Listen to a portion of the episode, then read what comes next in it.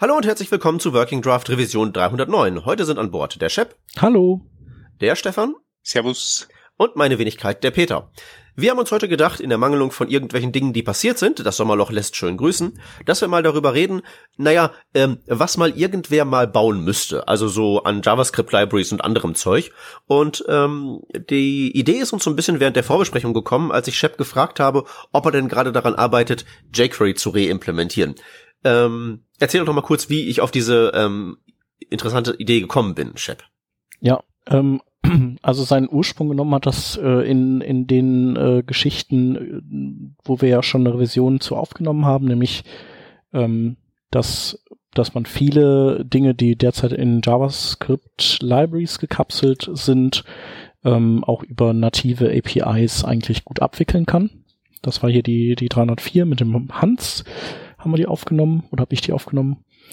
Und ähm, ja, um, um, um so dieses Thema ein bisschen aufzuarbeiten, habe ich halt äh, überlegt, äh, wie könnte man so ein jQuery-artiges Ding, also aber sehr klein, nicht mit allem, was jQuery macht, ähm, abbilden, dass das von der API ähnlich funktioniert.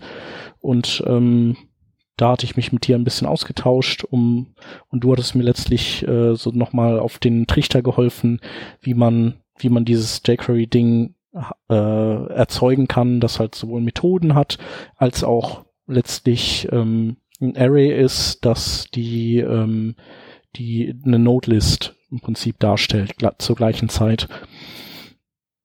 Und ja, in der Vorbesprechung hatte ich dann auch noch äh, die Frage gestellt, inwieweit man Lodash eigentlich noch braucht, ähm, ohne, also oder äh, unter und äh, also wenn man bedenkt, was halt nativ schon alles so mit Arrays und Objekten so mittlerweile möglich ist, ich weiß nicht, es gibt jetzt so ein paar neue Sachen wie Entries und ähm, was war das andere? Ich glaube Values. Das ist noch in keinem ECMAScript-Standard final festgezurrt, glaube ich.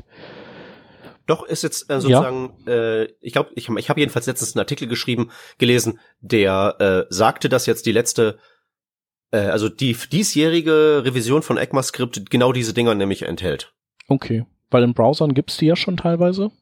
Mhm. Und ähm, ja, also äh, so früher weiß ich, hat man halt Underscore oder Lodash benutzt, um, um eben leichter mit Arrays und Objekten unter anderem arbeiten zu können. Und dann waren auch andere Dinge drin, also wie ähm, so Debouncer und Throttler für Events und so. Das äh, daran kann ich mich auch erinnern, aber ich, äh, ich also ich benutze es nicht und ich habe auch so das Gefühl, dass man es vielleicht auch nicht braucht, aber vielleicht unterschätze ich auch einfach, was Lodash so alles leistet.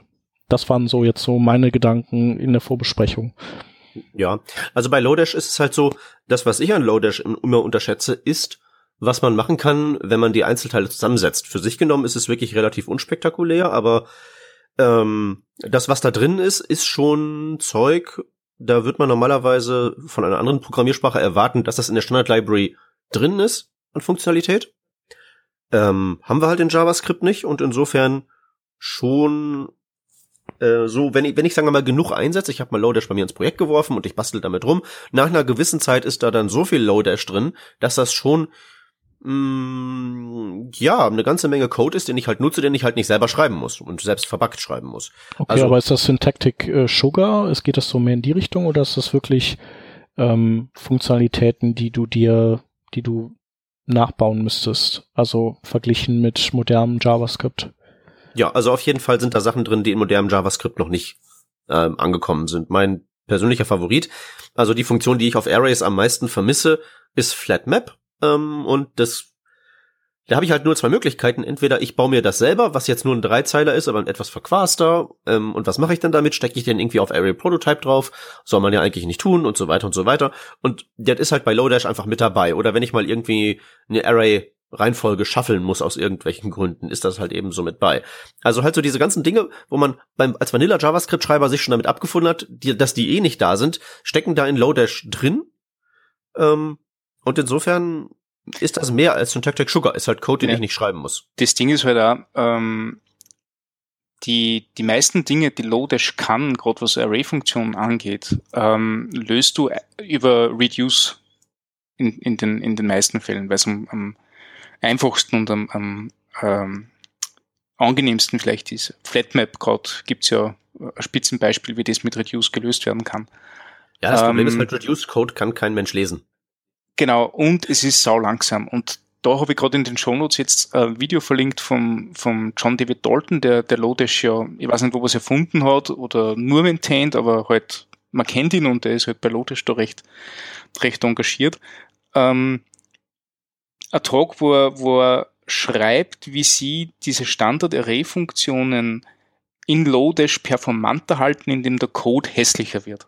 Also die gängen halt wirklich diesen, diesen ähm, direkteren Weg über For-Loops etc. und schaffen es und, und machen auch viel, viel ähm, wie sagt man da, Abkürzungen, nicht? Also diese, diese Cuts, wo man, wo man relativ bald was evaluiert und nachher abspringt und früher zu einem Ergebnis kommt. Äh, und dieses lauter Wissen, das in Lodash drinnen steckt, das du schon mit, mit Standard-Array-Funktionen abbilden könntest, aber in Wirklichkeit endest du, wenn du diese ganzen Sonderfälle mitbedenkst, wieder bei deinem eigenen Lodash. Gut. Man ähm, kennt es ja nicht. Also, so wie jeder mal jQuery selbst entwickelt hat, irgendwann ist man dann so weit, dass man eh gleich aufs, aufs Volle zurückgeht. Ja, und, also bei, bei, bei diesen Performance-Fragen muss ich mich, würde ich halt schon fragen, inwiefern das eine, mm, Rolle spielt. Also es so kommt darauf an, wie JavaScript. Bitte? Im heutigen schnellen JavaScript, da ist ja eigentlich das langsamste das DOM, da wenn ich es anfasse und nicht so sehr irgendwie Funktionen und so. Na, es kommt darauf an, wie, also das skaliert natürlich mit der Menge an Daten, die du bearbeiten willst. Es kommt ja, glaube ich, ganz darauf an, ob du jetzt im, im Browser ein paar, ein paar Kleinigkeiten anschaust oder ob du äh, irgendeinem fetten äh, Immutable.js State Tree durchackern willst. Ne? Mhm. Oder in Node vielleicht. Oder in Node, genau. Ja. Da, wo wir die meiste Zeit verwenden. Und das, ja. das habe ich schon spannend gefunden. Also das ist natürlich eh wie immer nicht, hinter einem API-Layer, der, der scheinbar gleich ausschaut, ist halt extrem viel Wissen versteckt und sie gehen da halt auch sehr viel äh, Abkürzungen, die man vielleicht gar nicht gehen will, die, die man sich vielleicht auch gar nicht bewusst ist, wenn man Lodash verwendet, ähm, die das Ding aber halt für die gewissen Fälle besser machen.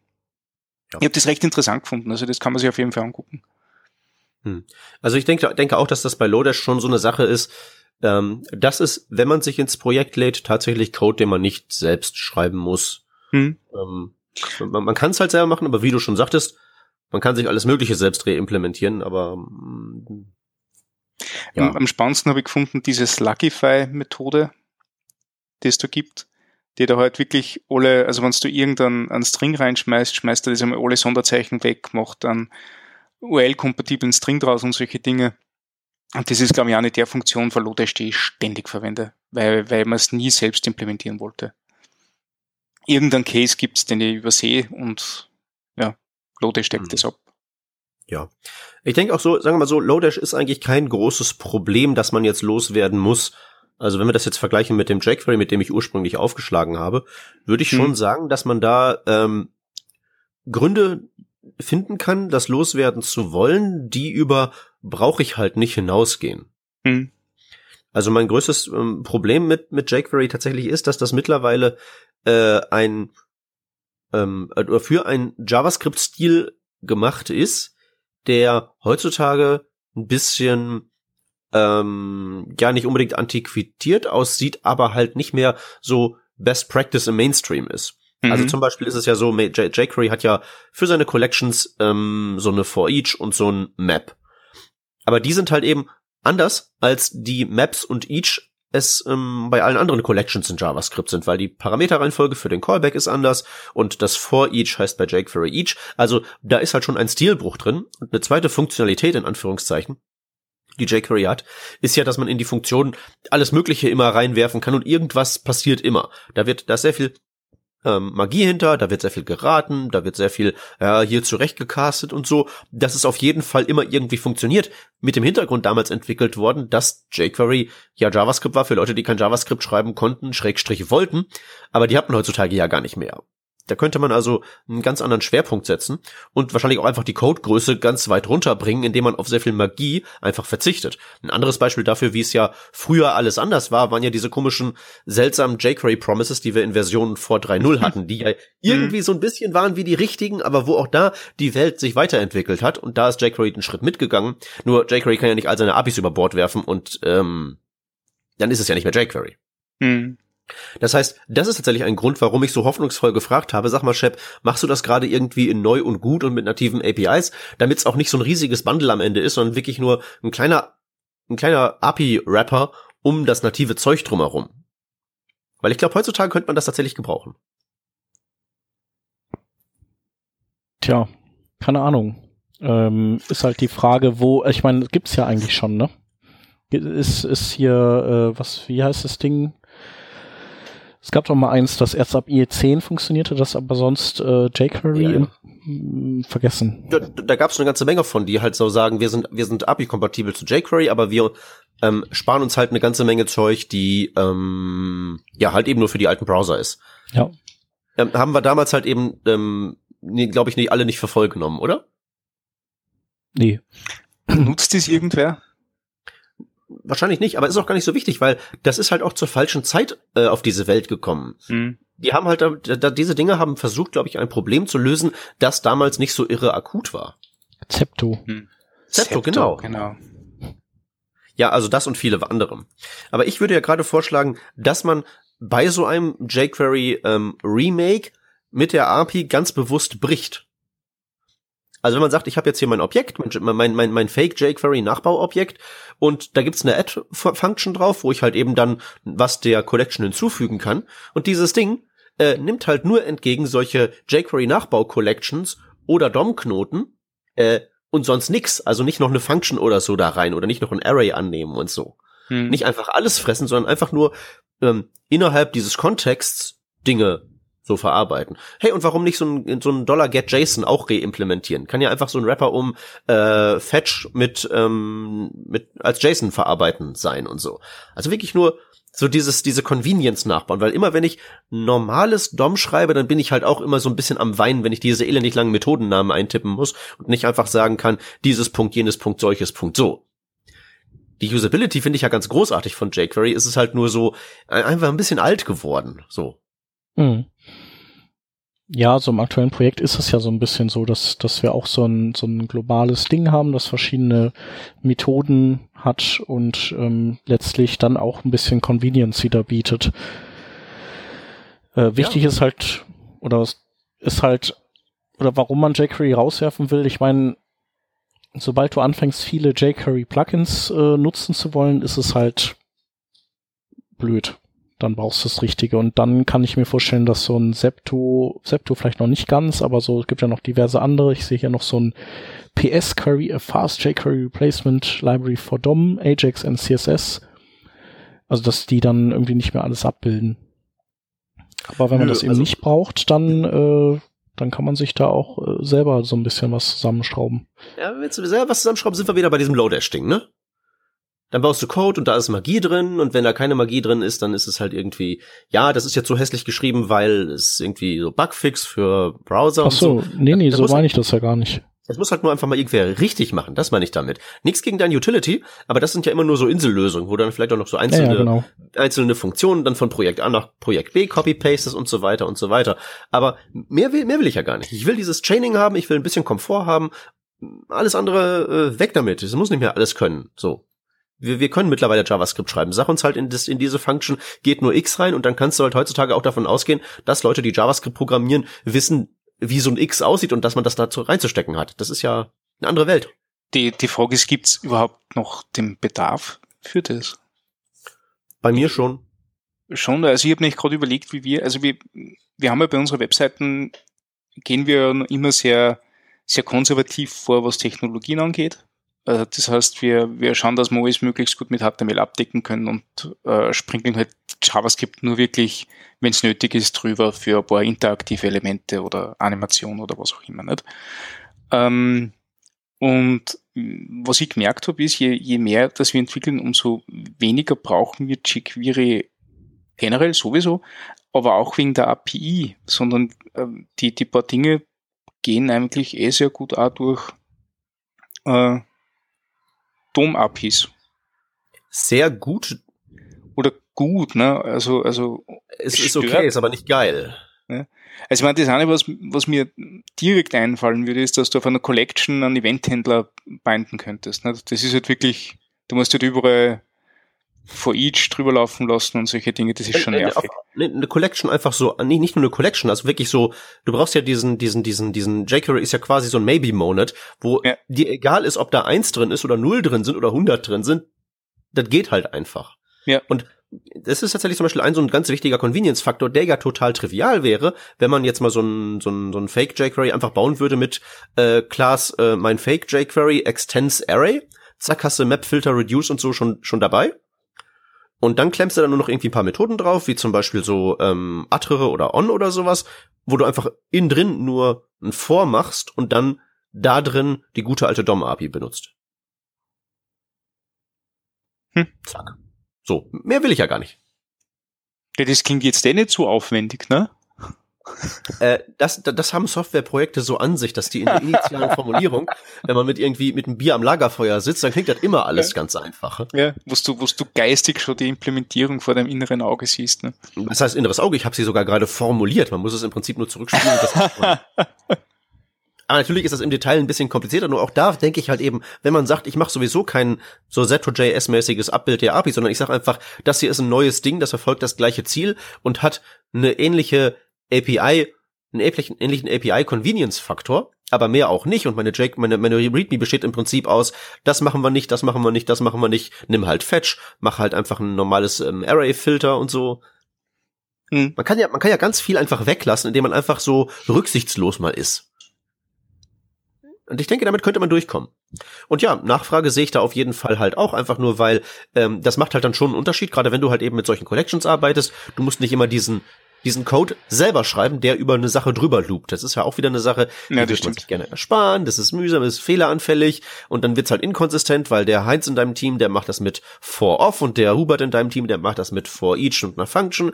Das kann man einfach alles so so wegmachen, indem das einmal richtig geschrieben wird, einmal eine README dazu auf GitHub schmeißen und ich wette dann, die Stars werden nur so prasseln für die interessierten Zuhörer. Bleibt noch die Frage, wann, Peter? Äh, wie, wann? Wann ist das Release? Ja, äh, musst du mich nicht fragen. Ich habe ganz viel, ganz viel zu tun. ja, aber das können doch deine ganzen Schüler machen, oder? Understanding the DOM API and ES6 Classes. Hast schon einen, einen Workshop und dann wird das in Gruppenarbeit implementiert. Ähm,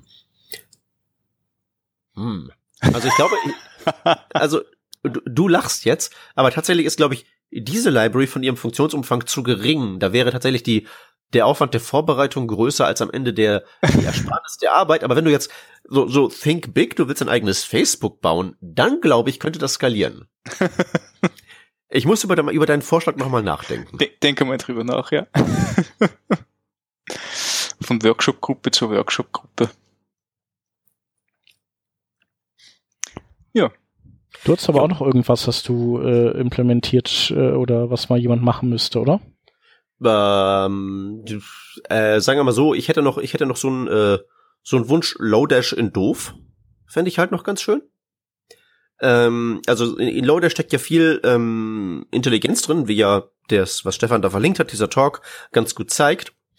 Ähm, ich habe so ein bisschen das Problem, dass das, ähm, dass der, dass der, dass der Lodash Code sehr viel Code Reuse betreibt, was normalerweise gut wäre, aber jetzt vielleicht nicht ganz so der Hammer ist. Die Idee, die ich da habe, ist die folgende. Ähm, wir haben ja gesehen, dass Lodash, das hat ja so Funktionen wie äh, Map und Filter und Flatmap und Konsorten. Das ist ja wirklich vom Prinzip her alles relativ simpel mit äh, Vorschleifen und ja, wenn man an die Performance-Optimierung denkt, dann muss man da intern ganz viel ähm, Zeug machen. Aber von, von, vom Konzept her ist es relativ einfach. Nur in der Umsetzung ist es halt nicht so einfach. Ähm, das Problem, das ich damit habe, ist, dass wenn ich versuche, ähm, ein gutes, ein gutes kleines Bundle zu bauen und mir viele Lodash-Funktionen aus dem Lodash ES Bundle einzeln reinhole, dann sind diese Bundles immer auch verknüpft mit den ganzen Funktionen, aus denen die API-Funktionen zusammengebaut sind. Sprich, ich hole mir diese ganzen Lodash-Interner, die genutzt werden, um die nach außen vorhandenen Funktionen zu konstruieren, jedes Mal mit rein und möglicherweise doppelt und dreifach, wenn ich drei Funktionen mir reinhole, die gebaut sind aus den gleichen Bestandteilen. Die Bundles werden ja einzeln angeboten, habe ich schon wieder Code Duplication, obwohl ich eigentlich Tree Shaking haben möchte, also ein kleines Bundle, tatsächlich kriege ich ein großes.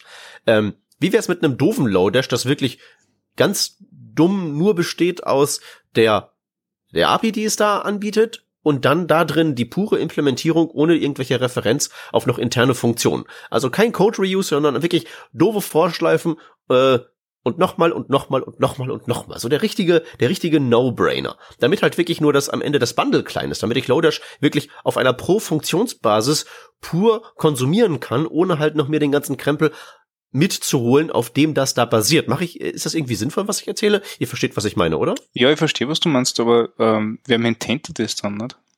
Äh, keine Ahnung, ähm, weiß nicht. also muss, muss ein Fundraiser machen oder so, weiß ich nicht. Also wenn ich gerade den, den ähm,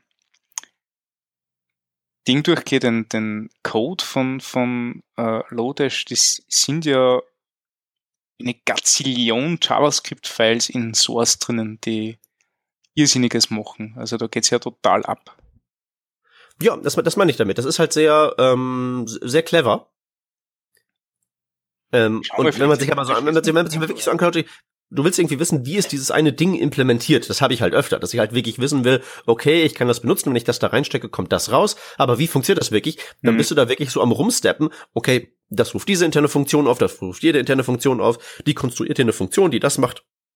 Das sind halt auch so Helper-Functions, nicht wie isString ja. und solche Dinge, ne? Hm? Das ist auch alles gut, das ist gute Softwareentwicklung.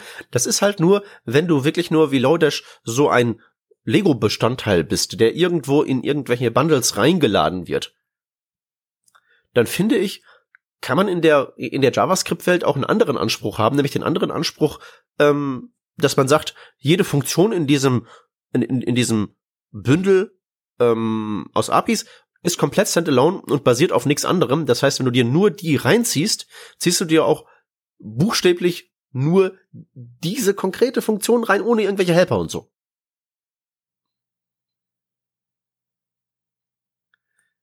Ich versuche halt echt meine Bundles in letzter Zeit kleiner zu kriegen. Ähm. Naja, hm. Das Ding ist, ist, dass diese Helper da verwendet werden, das hat ja einen Grund, nicht? Wenn ich is-Array-Helper verwende, dann will ich wahrscheinlich wissen, ist das ein Array oder is-String-Helper, soll wahrscheinlich checken, ist das ein String. Ja. Und ähm, spricht ja nichts dagegen, dass man diese Helper dann verwendet. Willst du wahrscheinlich auch so implementieren. Is-Array? Das heißt, in Wirklichkeit kannst du nicht die wegdenken, aber die sollten zumindest sauber getrecheckt werden, oder? Sagen wir mal so, es ist ähm, tatsächlich so, dass da würde ich unterscheiden zwischen sowas wie is-String und is-Array. Ähm, weil wenn die dupliziert werden, indem ich sie jetzt mir mehrfach ins ähm, mehrfach mehrfach reinlade in mein Bundle, das ist kein so großes Problem. Ich habe halt mehr so ein Problem mit den etwas größeren, intelligenteren, mhm. äh, dreifach auf anderen Helperfunktionen basierenden Helperfunktionen. Mhm. Okay, gut, so, bin, so weit bin ich nicht in dem Ding drinnen. Dass das dupliziert wird, ist natürlich auch Schmarrn, nicht? Das ist wahrscheinlich auch so ein Tree-Checking-Artefakt, das du dort hast. Genau, das ist halt so das Ding. Ja, wenn ähm, Wirklichkeit sagst, Spaß, Flug, Lodash rein, nicht, dann ist eh alles einmal da. Kann natürlich passieren, dass da das Ding noch größer wird als wie das originale Lodash. Ha. Ja, also das wäre jetzt so der Extremfall. Ich, ne, so schlimm ist es jetzt nicht. Ich, ich habe jetzt jetzt absolut Luxusproblem, das ich beschreibe. Ne? Mhm. Aber wenn wir jetzt schon mal so dann am Wild am Fantasieren sind, was müsste, wie, wie wäre es denn ideal? Und im Idealfall wäre wirklich, dass ich nicht diese Tree-Shaking-Artefakte und den ganzen Krempel habe, sondern wirklich nur die Funktionalität, die ich brauche und der ganze andere Krempel muss weg. So wie Leute jetzt programmiert ist, es ist total Best Practice und jedes Softwareprojekt sollte so gemacht sein, das ist alles tiptop, äh, großartig, genau so. Ist halt in der Webwelt im JavaScript suboptimal. Nicht schlimm, suboptimal. Da gab es so letztens dieses Bubble-Plugin, das ähm, ähm, JavaScript ausgeführt hat zum äh, Zeitpunkt, da Bubble läuft. Habt ihr das mitbekommen? Nee. Ähm, na super, jetzt finde ich es natürlich auch gerade nicht wieder. Ähm, das ist so ein bisschen so wie dieses, ähm, wie dieses Pre-Pack, mhm. ähm, das ja auch im Prinzip den Code sozusagen vorher ausführt und das gab's da jetzt als Babel-Plugin. Wo hab ich das denn? Genau. Barget, Babel-Plugin Preval heißt es. Und ähm, ja, das ist dann so Pre-Evaluate Code so zur, zur Laufzeit. Also da kannst du dann tatsächlich so, zum Beispiel so ähm, äh, dir dein, dein Tree-Shaking so, so selbst definieren. Im Sinne von, dass du halt sowas sagen kannst wie ähm, also dieses Preval funktioniert durch so einen Tagged Template String und in den Template String schreibst du halt JavaScript rein, was halt so Sachen machen kann wie mit Node.js Dateien einlesen und dann Zeug in dein JavaScript Bundle halt reinschreiben und returnen oder halt eben nicht. Okay. Also mithilfe von diesem Bubble Plugin zur zum Zeitpunkt da Babel läuft deinen Code ergänzen. Äh, und das wäre ja zum Beispiel so eine ähm, so, so, so, so eine Maßnahme. Vielleicht. Irgendwie. Mhm. Ich verstehe. Ja, ist, ist alles ein bisschen, ähm, ein bisschen, bisschen wild, aber zum Beispiel dieses Ding finde ich auch sehr schön. Ich habe noch nicht wirklich, also mein Gehirn kommt nicht so ganz drauf klar, was das alles kann, aber ich bin sicher, wenn mein Gehirn mal drauf klarkommt, kann man damit bestimmt tolle Sachen machen. ja.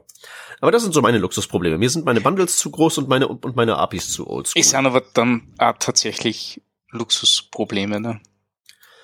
Ja, ist halt unnötig, ne? Mhm. Und man muss halt eben dann, dann aufpassen, da muss man an anderer Stelle sparen, weil halt eben da so der Basisbaustein nicht gespart hat. Das ist so wie wenn du Lego-Steine hast und dann sind die irgendwie nicht ordentlich nachbearbeitet worden. Du musst ja. die selbst entgraten, damit deine Kinder sich nicht die Finger zerschneiden. So, kannst du machen, ist aber halt suboptimal. Mhm. Ja, ist halt immer die Frage, äh, wo, ne? Also im Client, also im Browser finde ich das auf jeden Fall auch immer, kann man da ruhig noch mal ein bisschen Gehirnschmalz reinstecken. Äh, ob das in Node immer nötig ist. Nö, ist es nicht. Ist ja. es nicht. Ist auch, ist, kann ich auch nachvollziehen, dass man dann halt eben sagt, nö, hier Priorität ist Node, da ist das egal. Ja, ähm, wir haben halt eben nun mal diese zwei etwas unterschiedlichen Kulturen mit unterschiedlichen Anforderungen. Das ja. sehe ich ja auch ein. Wie gesagt, ich, ich träume nur hier und wünsche mir die Welt zusammen. Ja.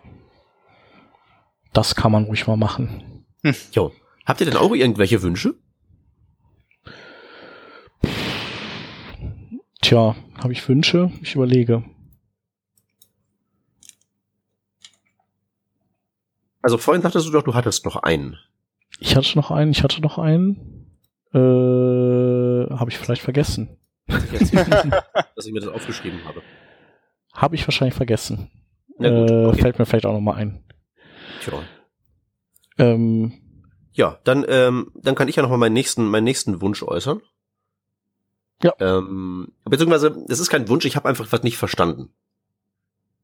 Ähm, so. Was ich da jetzt habe, ist fol folgendes Szenario. Angenommen, ich wollte mir jetzt eine Web-App schreiben, äh, so ein, so ein Offline-First-Dingen. Mein Beispiel ist da immer so die, zum Beispiel die, die ähm, Android-App der Deutschen Bahn, die ich kenne. Da gehe ich, da tippe ich halt auf das Icon drauf und dann poppt dieses Ding hoch und ist sofort da. Dann kann ja. ich mir da eine Verbindung raussuchen und sagen, hier, such mal raus, wie komme ich jetzt am besten von Berlin nach Kiel? Und dann rennt das Ding zum Server und guckt nach, was Sache ist. Und dieser Schritt könnte eventuell ähm, scheitern oder der könnte ein Erfolg werden, je nachdem, was das Netzwerk gerade so sagt, oder das könnte ewig lange dauern, Timeout, whatever. Aber prinzipiell ist dieses Ding ja erstmal instantan da und ich kann das Formular ausfüllen und ähm, auf Abschicken draufdrücken, mhm. wenn es noch nicht da ist. Mhm. So. Ähm, wenn ich das jetzt baue mit irgendwelchen modernen JavaScript äh, Frontend Gedöns, sagen wir mal, ich mache da jetzt eine React App draus. Ich nehme jetzt nur React, weil das das einzige ist, von dem ich ein bisschen was verstehe.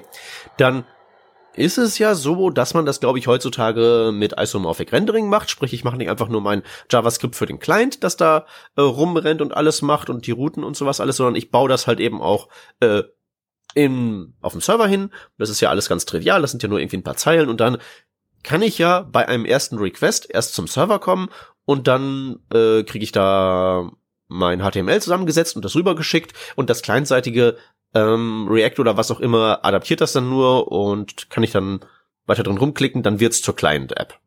Bin ich soweit richtig? Jo.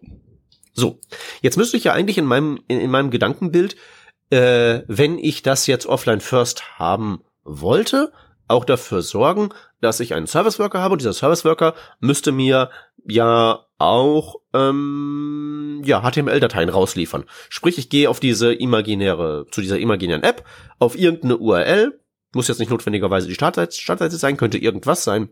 Äh, was was, was kriege ich denn dann? Also wie, wie, wie funktioniert das? Weil ich gehe jetzt davon aus, das ist offline first, das heißt, auf dem, erst, auf dem ersten Moment kriege ich das sowieso aus meinem Service Worker geliefert und hinterher stelle ich eventuell fest, auf dem Server gibt es einen anderen State und dann knupper ich das wieder zusammen. Aber was mache ich jetzt bei einer Applikation mit ganz, ganz vielen Unter-URLs und so Zeug? äh, kriege ich das dann, also wie hinterlege ich das im Service Worker, ist eigentlich meine Frage. Lauter also du willst wissen, wie der, okay, also wenn du ganz viele URLs hast und du willst die im Service Worker zwischenspeichern, also es gibt ja zwei Möglichkeiten, du entweder du sagst, äh, du willst, wenn gecached, dann aus dem Cache liefern oder es gibt sogar drei, oder du sagst, ich liefere aus dem Cache und äh, aktualisiere dann mhm. meinen Cache ähm, und dann hast du auch noch die Option nach vorne raus, ähnlich wie du zwischen iFrames kommunizierst oder zwischen Webworker und Main Thread, kannst du eben in Postmessage auch noch eine Info nach vorne geben, dass, dass ein Update da ist und dann kann äh, die, das Frontend quasi überlegen, ob es vielleicht dieses Update dann nochmal einblenden möchte.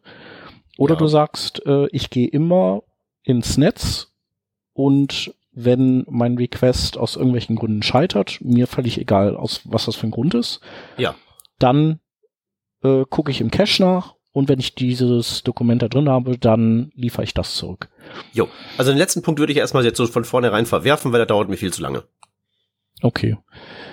Äh, und du willst jetzt wissen, wie man das organisiert oder was, diese vielen zum, URLs. Zum Beispiel, also so, ja, was mache ich mhm. da? Ich, das sind ja im Prinzip, jede URL ist ja, wenn ich jetzt den Service Worker mir wegdenke, ist es ja ganz trivial, weil ich gehe halt zu meinem Isomorphic JavaScript auf den Server und da läuft ja das gleiche Programm wie in meinem Frontend und das ist ja dann kein Problem. Dann kriege ich halt eben statt eine ne Liste von DOM-Änderungen ähm, kriege ich halt eben dann HTML, das dann zu meinem DOM wird und dann kommen die Änderungen, die ich im Client durchführe, da on top oben drauf.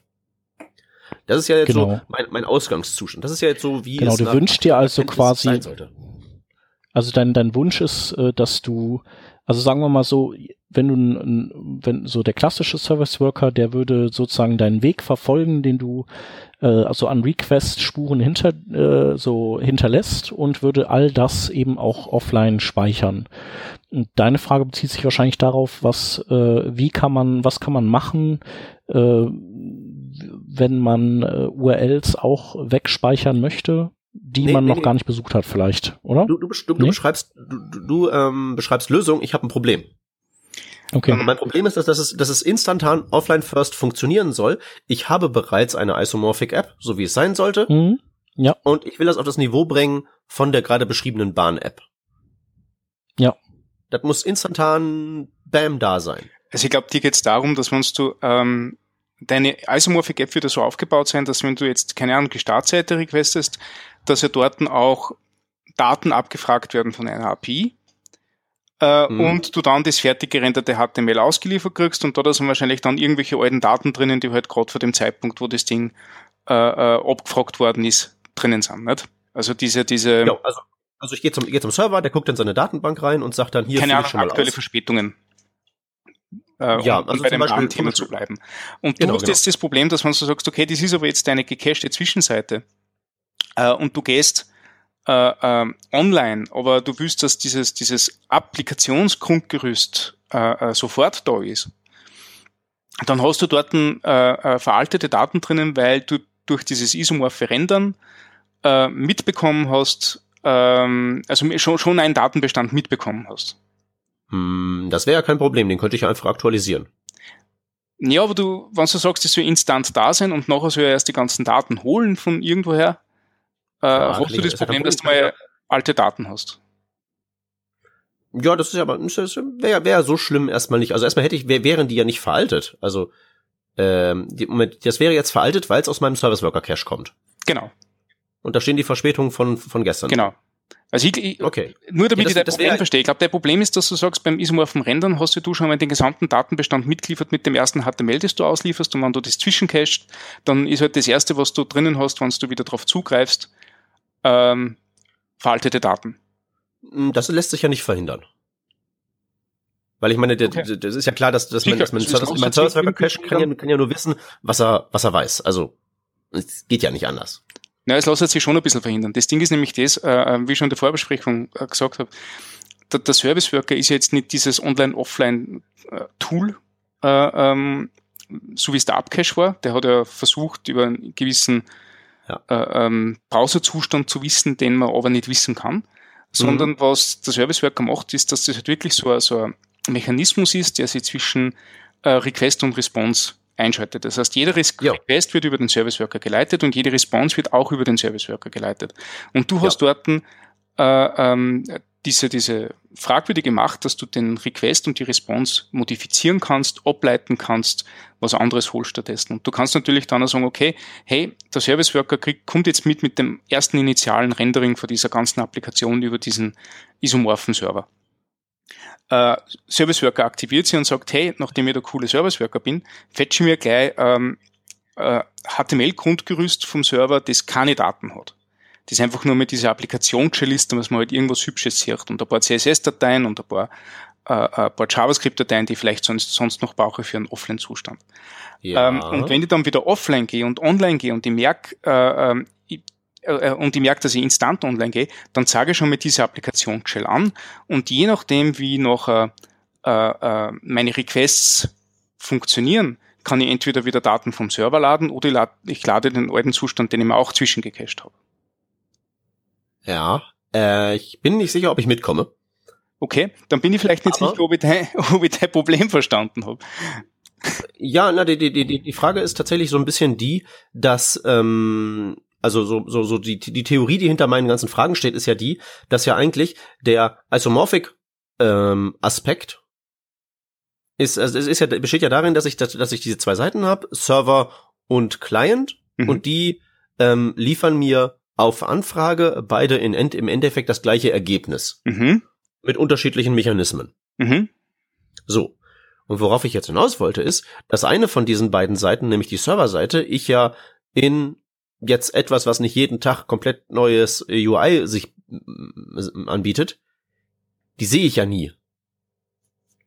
Also fast nie. Beim ersten Mal gehe ich halt eben hin und das Ding dient quasi als Installationsquelle für die Web-App, die sich dann lokal bei mir im Service Worker persistiert. Mhm. Aber danach gehe ich da ja nie wieder hin. Ja. Gut. Das heißt, dass das ja eigentlich äh, dann gar nicht mehr so wichtig ist, ne? Mhm.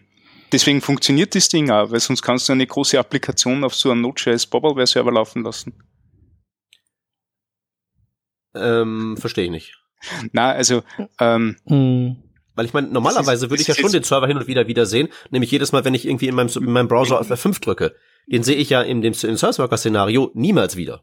Ja doch, wenn du API-Calls machst. Aber dieses initiale Rendering, ja. das sollst ja du auch so selten wie möglich machen. Ja. Es ist ja wirklich genau, nur für das initiale Rendering vorhanden. Und das heißt, wir haben dann eine, eine, eine, eine Verschiebung dieses, dieser, dieser zweiten Seite der Medaille vom Server in den Client, aber in den Service Worker. Genau. Okay. Äh, und das wird dann auch so gemacht. Das heißt, wenn ich jetzt so meine Isomorphic App baue, dann baue ich jetzt eigentlich eine mit drei Gesichtern. Also einmal kann sich mein, kann mein Zustand mhm. abgebildet werden durch DOM-Änderungen mit meinem React äh, vorne im Client, wo ich rumklicke, oder kann sich zusammensetzen aus zum Beispiel meinem gespeicherten State ähm, und einem Template im Service Worker oder im unwahrscheinlichsten Fall dadurch, dass tatsächlich auf dem Server HTML zusammengesetzt wird. Genau. Also hier hätte es auf okay. jeden Fall so gesehen. Also diese, diese, diese Serverrolle nimmt so, so, so, so aufgebauscht, das er gerade im Moment äh, äh, wird, ist ja eigentlich wirklich nur, äh, nimmt eine ganz, ganz kleine Rolle ein, und zwar nicht in dem Fall, dass vielleicht irgendwas beim JavaScript fehlschlagt, was ich ein bisschen, ja, wie soll ich sagen, äh, ironisch finde, weil in Wirklichkeit, wenn der JavaScript am Client fehlschlagt, dann funktioniert es wahrscheinlich am Server auch nicht. Das ist ja die ganze Idee von diesem, ja. äh, von diesem, diesem isomorphen Renderen. Wobei man natürlich sagen kann, dass äh, Node.js eine viel abgesicherte Umgebung ist als für Browser. Ähm, nichtsdestotrotz, also das ist eher auch das, wie soll ich sagen, das, das Unproblem unproblematischere. Aber in Wirklichkeit, ja. so was du dieses isomorphe Rendern brauchst, ist, dass du äh, initial was liefern kannst und nicht erst die ganzen Requests abarbeiten musst. Wenn du jetzt einmal ein Framework anschaust, das nicht React ist, äh, ähm, das vielleicht beim isomorphen Rendern noch ein bisschen in den Kinderschuhen steckt, wie, wie äh, Angular, wobei ich da auch nichts sagen möchte, weil das Ganze, dass ich mir isomorphes Rendern mit Angular angeschaut habe, das ist auch schon wieder drei Vierteljahr her. Ähm, die sind ja total hart, die liefern zwar dieses HTML aus, dieses vorgerenderte, schmeißen nachher die gesamte Applikation weg und machen alles nochmal Verfahren. Ja, das Was ist so der. Hm?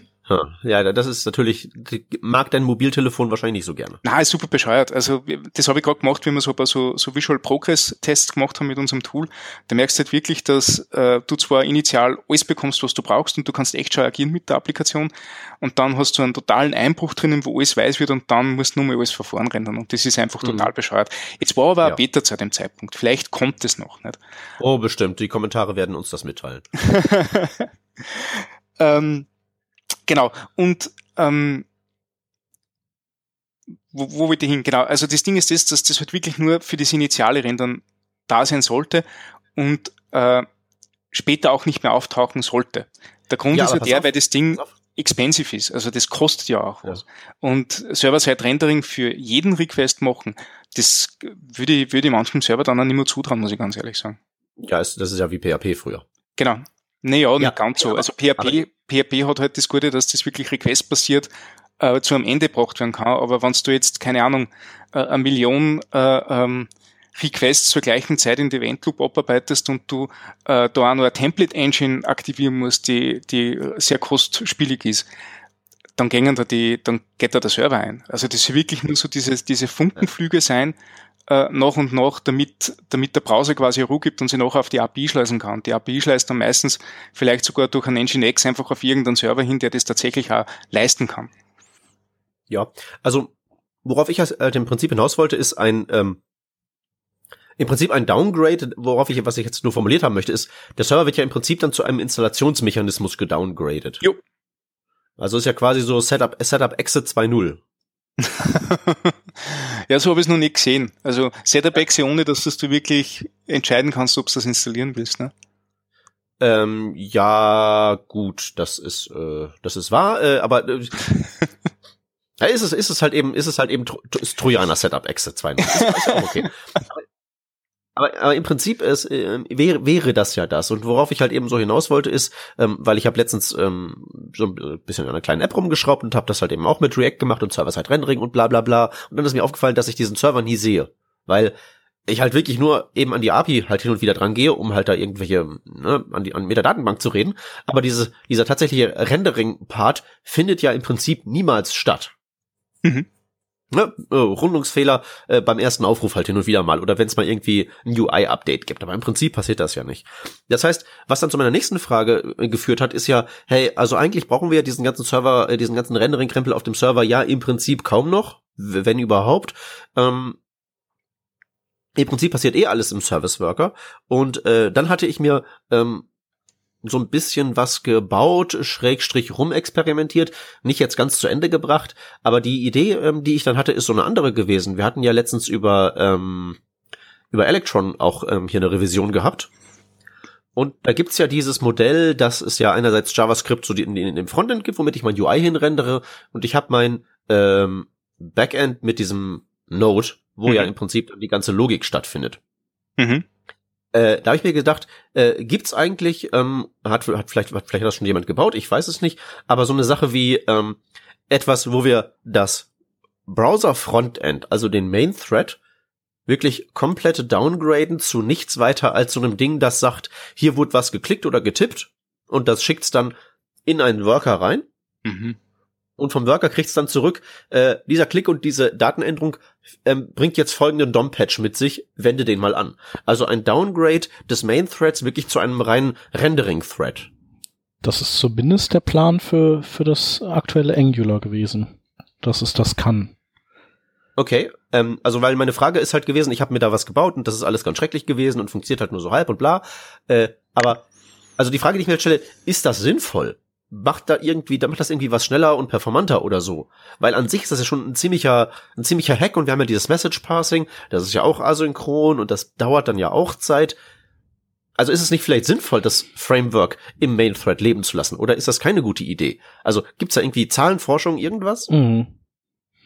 Also äh, elektronisiert also ich glaube, äh, sorry.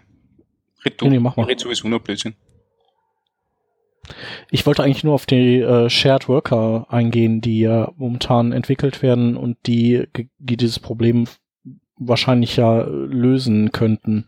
Shared Worker? Du meinst damit jetzt nicht diese alten Webworker-Varianten? Nee, also da geht's äh, darum, dass du quasi äh, du hast, du musst halt nicht mehr über diese Post-Message äh, gehen, sondern du hast einen äh, gescherten Speicher. Und äh, Ah, das ist du meinst Shared Memory und nicht Shared Worker. Shared Memory. Ich dachte, das wäre Shared Worker, aber Ja, vielleicht. Sh- Shared Worker gibt's auch. Egal. Das ist so ein JavaScript Webworker, noch aus alten HTML5-Zeiten. Äh, Okay. Und mit dem können mehrere, ähm, mehrere Instanzen des gleichen Origins zeitgleich reden. Okay. Das ist, kannst du dir dann vorstellen wie so ein IRC-Server, wo mehrere Clients mitreden, versus einem normalen Webworker, wo ja nur ein Client mit dem jeweils verbunden ist. mhm. Du, mein, du meinst Shared Memory, aber ist Okay. gut. Erzähl. Äh, also das wäre vielleicht, was so die, dieses Ding letztlich äh, so zum Abheben bringen würde, weil das möglicherweise dann diesen den Overhead so weit reduziert, dass sich's lohnt.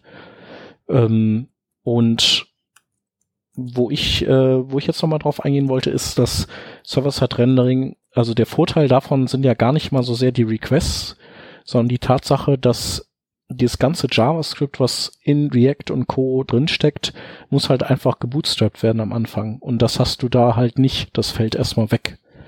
Also du, Mhm. du, du siehst sofort den Inhalt, weil kein JavaScript nötig ist, das blockiert. Und Ja. ähm, das, diesen Effekt hast du ja auch, den, den rettest du dann in die Service Worker rüber. Also es ist Wenn- schon ein Unterschied. Also wenn ich jetzt wirklich pro URL mit jeweils assoziiertem State mir eine HTML-Seite speichere. Genau. Was du machen könntest, ist äh, ein, ein Abzug der des States, des DOMs äh, aus deiner React-App und die dann per Post-Message in den Service-Worker schicken, damit der die wegspeichert für deinen nächsten Besuch. Dann hättest du den gleichen Effekt, Genau, also ohne meine dass du Idee den wäre- Server brauchst. Richtig, richtig, weil was auf dem Server passiert ist ja im Wesentlichen, ähm, wenn ich jetzt mein React-Beispiel nehme, wie gesagt, sorry, liebe Angular-Freunde, aber ich habe von eurem Zeug keine Ahnung, aber wenn ich jetzt dieses React nehme, dann baue ich mir ja dann meinen virtuellen DOM-Tree zusammen und dann auf dem Server stringifiziere ich den im Prinzip und hau den als HTML raus. Mhm. Und genau diesen Prozess kann ich ja genauso gut im Service Worker machen. Ja. So, und dann brauche ich ja wirklich nichts weiter als dieses Template und dann ähm, kloppe ich da halt noch einen String rein. Äh, muss ich halt wirklich äh, im Service Worker ja bloß den State vorrätig halten, den ich ja wahrscheinlich aus Offline-First-Gründen sowieso ähm, lokal irgendwo ähm, hinterlegt haben will, gespeichert haben will, IndexDB oder so. Und dann wird's ja, wird ja der Server noch ein Stück weiter gedowngraded, weil sieht man ja nie. Genau, du brauchst ihn aber trotzdem noch beim ersten Mal. Das ist ja der Grund, warum zum Beispiel Bei, beim, bei beim nullten Mal, beim Aufruf von Setup Exe.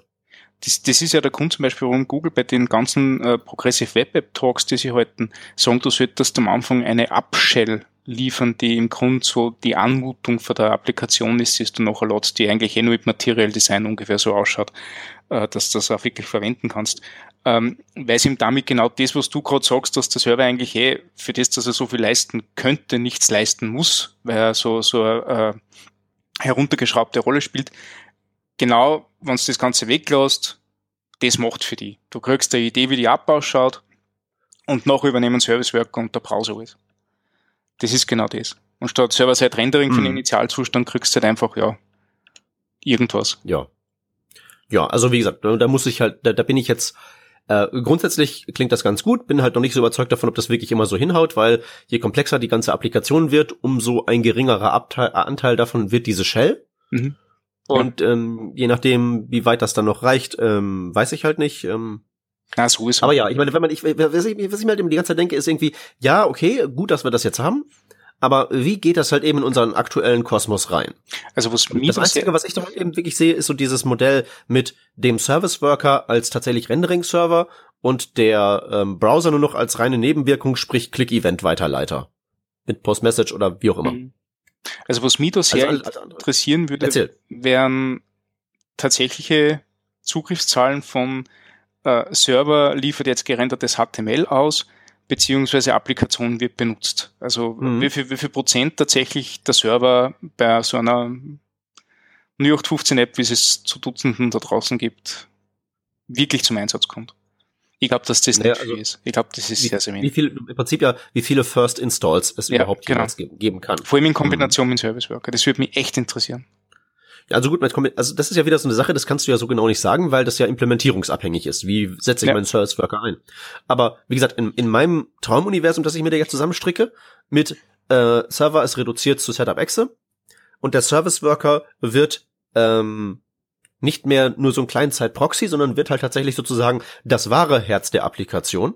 Da, wo am Ende die ganze Arbeit gemacht wird. Da, wo ich zum Beispiel, wenn ich ein virtuelles DOM äh, hätte, in meiner Testimplementierung war das auch tatsächlich so, wo ich auch tatsächlich diese ganze Diff-Arbeit mache. Und wo dann nur mit Post-Message an den Main-Thread Patches rausgehen. Mit diesen Maßnahmen kannst du deinen Ist-Zustand an den neuen Soll-Zustand anpassen und so Zeug. Tatsächlich gibt's aber einige Implementierungen, ich glaube in Angular oder so, die ähm, diese ganze Diffing-Algorithmik äh, und Templating-Algorithmik in einen Webworker schmeißen. Ja. Und damit entlostest du ja den Hauptthread. Genau, also das ist auch so, wie ich das gebaut hatte. Ja. Was ich mich jetzt halt eben frage, wo ich gerne Zahlen hätte, ist, ist das eine gute Idee? Ja, da sind nämlich auch die Leute sehr unterschiedlicher Meinung. Ne? Also generell bin ich ja mittlerweile so zur, äh, zur Ansicht gekommen, dass äh, weniger mehr ist und wenn man mit weniger durchkommen kann, ist das super, dann braucht man nicht diesen ganzen Framework-Krempel draufwerfen und es geht sehr viel. Ich frage mich halt nur immer und deswegen habe ich auch an meinem an meiner Testimplementierung aufgehört herumzuschrauben, dass ich mir halt echt dachte, äh, ist das überhaupt eine gute Idee? Und ich weiß ja nicht mal, wie ich feststellen kann, ob es eine gute Idee ist. Deswegen frage ich jetzt ja zum Beispiel mhm. auch mal die ganze Zuhörerschaft, ob das eine gute Idee ist. Ich habe keine Ahnung. Ja, und Erfahrungsberichte teilen bitte, das war total cool. Es war sehr interessant zu wissen. Ich denke, ja. es kommt halt drauf an, ne? Hm. Ja, das ist so. Das ist aber nicht sehr hilfreich. Also da kann nee. ich keinen Blogpost drüber schreiben. Auch einen Blogpost kannst du auf jeden Fall drüber schreiben. Das ah, ist ja das uninteressant, ist es ja nicht. Ja, aber pass auf, es kommt drauf an, das will doch keiner lesen. Muss auch ein Statement raushauen. Das und das ist der einzig wahre Weg. Kann man machen. Es kommt vielleicht auch auf das, äh, kommt vielleicht aufs Gerät drauf an. Vielleicht ist das auf dem Desktop völliger Mumpitz. Ja. Vielleicht dauert da die Kommunikation zwischen Workern und Mainthread äh, im Vergleich zu der Rechendauer viel zu lange. Und vielleicht mhm. ist das Gegenteil auf Mobilgeräten der Fall, wie einem durchschnittlichen Android-Telefon oder so.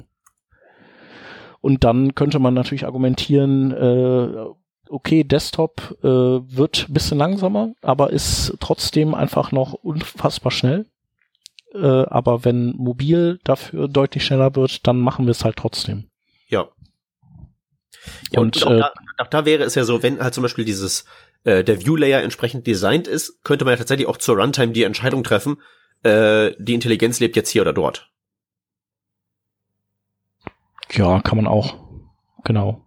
Äh, wobei das dann natürlich, ja, dann wird's gut, dann will ich aber nichts mehr damit zu tun haben, ne? Dann wird's mir ein bisschen zu clever alles.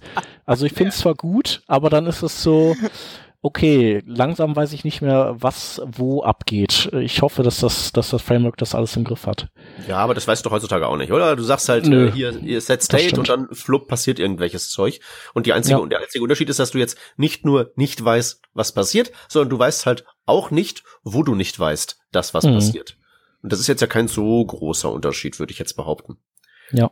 Und wie gesagt, das muss ja alles so designt sein, dass man da als normaler Mensch überhaupt gar nichts von mitbekommt. Man, das muss einfach hm. irgendwie so, das muss, so hier, ne? So, so, so eine React-artige API oder so, äh, wo man einfach sagt, hier, da, das ist jetzt Sache, UI passt dich dem gefälligst an und die Frage ist halt nur, ähm, wie passiert das? Ja. So. Also, hm. äh, mein, mein, der Punkt meines ganzen gewirren Gestammels hier ist im Prinzip nur, äh, Service Worker als Rendering-Server ähm, und der Server downgraded zu ähm, Setup Access 2.0. Gute Idee oder keine doofe Idee? Äh, oh, nee, gute Idee oder doofe Idee? So rum. Äh, bitte in die Kommentare. Ich bin sehr interessiert. Ja. Vielleicht abschließend noch die Frage an dich. Äh, Service Worker laufen in einem eigenen Thread? Äh, da hast du mich jetzt gerade erwischt. Ich habe keine Ahnung. Okay. Äh, wenn nicht, ist es ja Wahrscheinlich schon, aber du kannst ja. ja. immer nur einen davon spawnen, ne? Was du bei Webworkern ja, da kannst du ja einfach so viel wie du willst äh, erzeugen. Richtig, aber die Frage ist natürlich die, du kannst ja, also entweder kannst du im Service Worker direkt einen Webworker aufmachen, das weiß ich nicht, das ginge aber, ähm, also das ginge, geht wahrscheinlich, ich habe keine Ahnung, aber selbst wenn das nicht geht, kannst du ja im Main Thread einen Worker aufmachen und den Message Message Port äh, transferieren in den Service Worker, sodass der einen Link zu dem Worker hat. Ja. Also Minimum das wäre möglich. Und dann schaffst du den Main Thread einfach ganz ab irgendwann. Das ist tatsächlich ist das so ein bisschen das Ziel, dass man den wirklich nur so zum zum zum zum zum zum zum ne, früher hat man ja so in der Informatik so Sachen als Master und Slave auch noch bezeichnet. Mhm. Ne? Ja. Mach's ja nicht mehr. Aber das Bild ist eigentlich ganz passend, weil halt eben in dem Fall der Main Thread wirklich nur noch daran hinge, was der eigentliche Main Thread, der Service Worker, eigentlich sagt. Ich meine, das macht die Sache ja noch ein bisschen einfacher, weil vorhin haben wir ja gesagt, unser Isomorphic Rendering, wenn wir da einen Service Worker reinklemmen, haben wir plötzlich äh, dann drei Schichten. Und wenn wir jetzt wirklich den Main Thread so weit downgraden, dass der noch eine Nebenwirkung ist vom Serv von der Service Worker Schicht, dann ist das Problem ja wieder kleiner geworden, weil der ist ja nur so, ne? Der hängt halt da so dran und der leitet halt Messages durch, aber eigentlich müssen wir uns mit dem nicht befassen, wenn wir die Grobstruktur unserer Applikation zusammensetzen. Da gibt's halt nur weiterhin nur zwei Seiten, Server und Client, nur ist der Client halt eben jetzt intern zweigeteilt, aber das muss man ja gar nicht wissen. Ja, ich möchte, dass das jetzt ein Hörer bitte implementiert. Ja, oder nächste Woche. Soll, soll, soll mir zumindest, nein, sagt mir einfach, ob das eine gute Idee ist oder nicht, weil dann kann ich ja meinen Code, der das zur Hälfte schon so macht, äh, in schlecht und so. Also ich finde, bitte implementieren, im Peter zeigen und auf die Reaktion abwarten, weil dann kommt vielleicht doch nichts oder so. Ähm, ja, der Peter hat's ja schon implementiert ja, anscheinend. Implementiert. Hm. Okay. Also äh, ganz grob, ne? Also ich habe tatsächlich festgestellt, es ist relativ einfach, sich sein eigenes React so zusammen zu, zu, zu basteln, so aus so aus so Zeug, das so auf GitHub rumliegt. Also hier ist da was, das übersetzt dir irgendwie ähm, Template Strings in, in, in den DOM-Knoten und hier hast du was, das difft dir DOM-Knoten und so und hier hast du was, das übersetzt dir das von virtuellem HTML ins Real und so. Das ist wirklich so Lego-Steine zusammensetzen. Das ist eigentlich total einfach. Und da muss man ja im Prinzip nur die Lego-Steine in einen Worker verfrachten und dann geht das. Es ist halt jetzt irgendwie nicht irgendwie cool oder so, aber es funktioniert. Also so DOM-Patches äh, von einem Worker ins DOM schicken und dann macht das Sachen, das geht schon. Ist auch gar nicht so knifflig. Ist halt nur echt nicht schön. Also ich habe ja da nur die Vermutung, dass die äh, Menschen, die diese Frameworks bauen, ja auch nicht doof sind und bestimmt auch schon diese Dinge erforscht haben, oder? Ja, das ist halt das Problem. Man, ich weiß noch nicht, was dabei rausgekommen ist. Bei Angular, die wollen, oder die, die wollten das ja anbieten. Ob's, ob die es jetzt schon haben, weiß ich nicht, aber. Ja, und selbst dann, selbst dann ist es ja irgendwie noch ein bisschen schwer einzuordnen. Also, die machen sich darüber Gedanken und dann sagen sie nichts drüber. Das kann ja alles Mögliche heißen. Oder sie machen das jetzt, das kann auch alles Mögliche heißen. Also, dass es jetzt eine gute Idee ist im Allgemeinen oder eine gute Idee unter bestimmten Umständen oder eine gute Idee unter nur deren speziellen Umständen, wenn der Mond gerade richtig steht, das weiß man ja alles nicht. Das ist ja alles so, so, so Kremlologie quasi. Hm, die, die machen irgendwas und dann steigt weißer Rauch auf. Warum? Man weiß es nicht. Das muss halt mal wirklich irgendwer so erforschen, irgendwie äh, messen, ordentlich aufschreiben, sich einer ordentlichen Welle von Kritik unterziehen und dann blubbert da wahrscheinlich irgendwann die Wahrheit hoch. Äh, können Webworker auf XR zugreifen? Äh, ja, ja cool. sicher. Ich glaube nämlich, äh, dass es tatsächlich Angular teilweise so macht. Ich glaube, die machen die gesamte, äh, das Aufwendige machen sie in einem Webworker und Display of Stuff und Event Handling im eigentlichen Fenster. Ja. Also nur, wobei, da frage ich dann wiederum, was so das Aufwendige ist. Weil, wie gesagt, im, in meinem, in, im, während ich dieses Ziel verfolgt habe, ich baue mal so mein, mein Barmer Ersatz-React nach, habe ich zum Beispiel auch mal so ein DOM-Diff irgendwie selber gebastelt und das ist auch nicht so wahnsinnig kompliziert. Das ist halt ein bisschen Rekursion und ein bisschen Vorschleife. Es geht ja nicht um rekursiv, es geht ja um kostspielig, oder? Also äh, um, um, um aufwendig, es geht um kostspielig. Äh, ja, okay. Aber auch da, das eigentlich Kostspielige ist dann doch letztlich das Anwenden ähm, der Änderungen auf das vorhandene DOM und da kommst du ja vom Main Thread nicht weg. Wenn du jetzt wirklich sowas machst wie ähm, feststellen, hier äh, neuer State, ähm, was ist was äh, was muss jetzt geändert werden? So, okay. Ja, also das, das Errechnen des Deltas, das dann nötig ist, um letztlich Änderungen durchzuführen, da kann ich mir auf Basis von dem bisschen räudigen Proof of Concept, das ich mir gebaut habe, einfach nicht vorstellen, dass das so ein Faktor ist, dass es sich lohnt, diesen Engineering-Aufwand zu betreiben, das aus dem Main Thread rauszuschaffen. Ja? Dass das geht? Ja, okay. Dass irgendwelche Leute das schon probieren? Super Sache. Aber ist das eine gute Idee? Das frage ich mich halt. Mhm. Weil ich meine, gerade so dieses, dieses Diffing, also in den meisten Fällen, der überwiegenden Mehrzahl der Fälle, ist ja die letztliche ähm, Konsequenz aus einer State-Änderung sehr klein. Ich, ich, ich, ich, ich, ich ähm, habe hier ein Also- Update von meiner, von meiner Bahn-App und die Verspätung ist jetzt nicht mehr 15 Minuten, sondern 10 Minuten. Da ändert sich ja nichts. Und der Diff-Algorithmus ist damit ja auch super schnell durch, weil der halt eben checkt, ich habe hier meine ganzen Notes, ich iteriere durch die durch, ich sehe, da ist überall alles gleich, der Content-Hash ist jeweils identisch, in dem einen Ding hat sich was geändert und da gehe ich jetzt rein und so weiter. Weißt du? Mhm.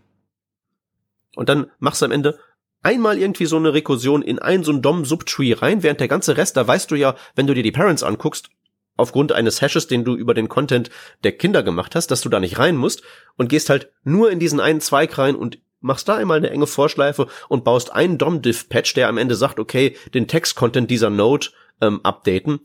Das schickst du zum Main-Thread, da wird das gemacht und da kommen dann eventuell Kosten auf dich zu, weil jetzt irgendwie Text umbricht, Reflow, sowas. Genau. Aber das ist ja das, das Teure und das kriegst du aus dem Main-Thread nicht weg. Deswegen ist halt die Frage, lohnt es sich, den Rest überhaupt Mhm. loszuwerden? Ja, wahrscheinlich macht das Angular auch nur, weil Angular so fucking kompliziert ist, ne?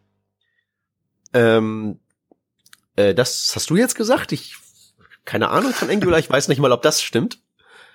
Ähm, ja, aber sagen wir mal so, wenn die Tools entsprechend designt sind, ist dieser Schritt auch gar nicht mehr so groß. Mhm. Nur, was haben wir die Frage, lohnt sich das? Ich bin halt Also vollkommen in ratlos. Wirklichkeit müsste man das Gedankenexperiment, wo wir jetzt eh schon total drinnen sind, nicht? Also das, äh, keine, Ahnung, wie, wie, wie weit das noch in der Realität fußt.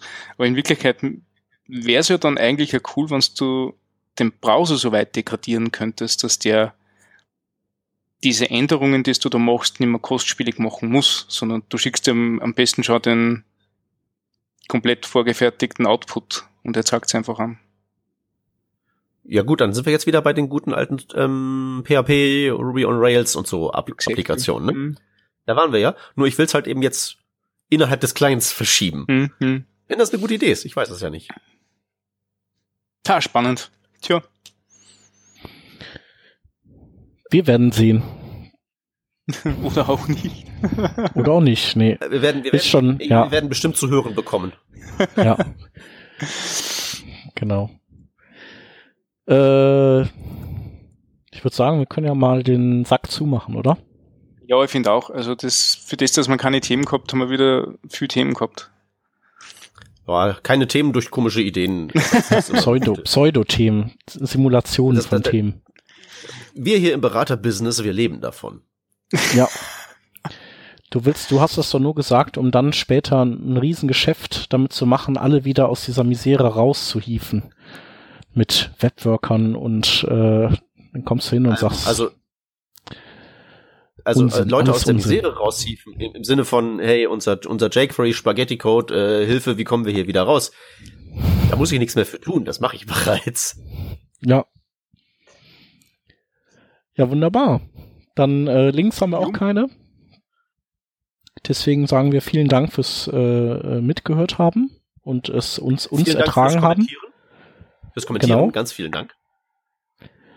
und fürs Implementieren auch. Mhm. Und dann hören wir uns nächste Woche wieder. Genau, bis dann. Tschüssi. Ciao. Tschüss.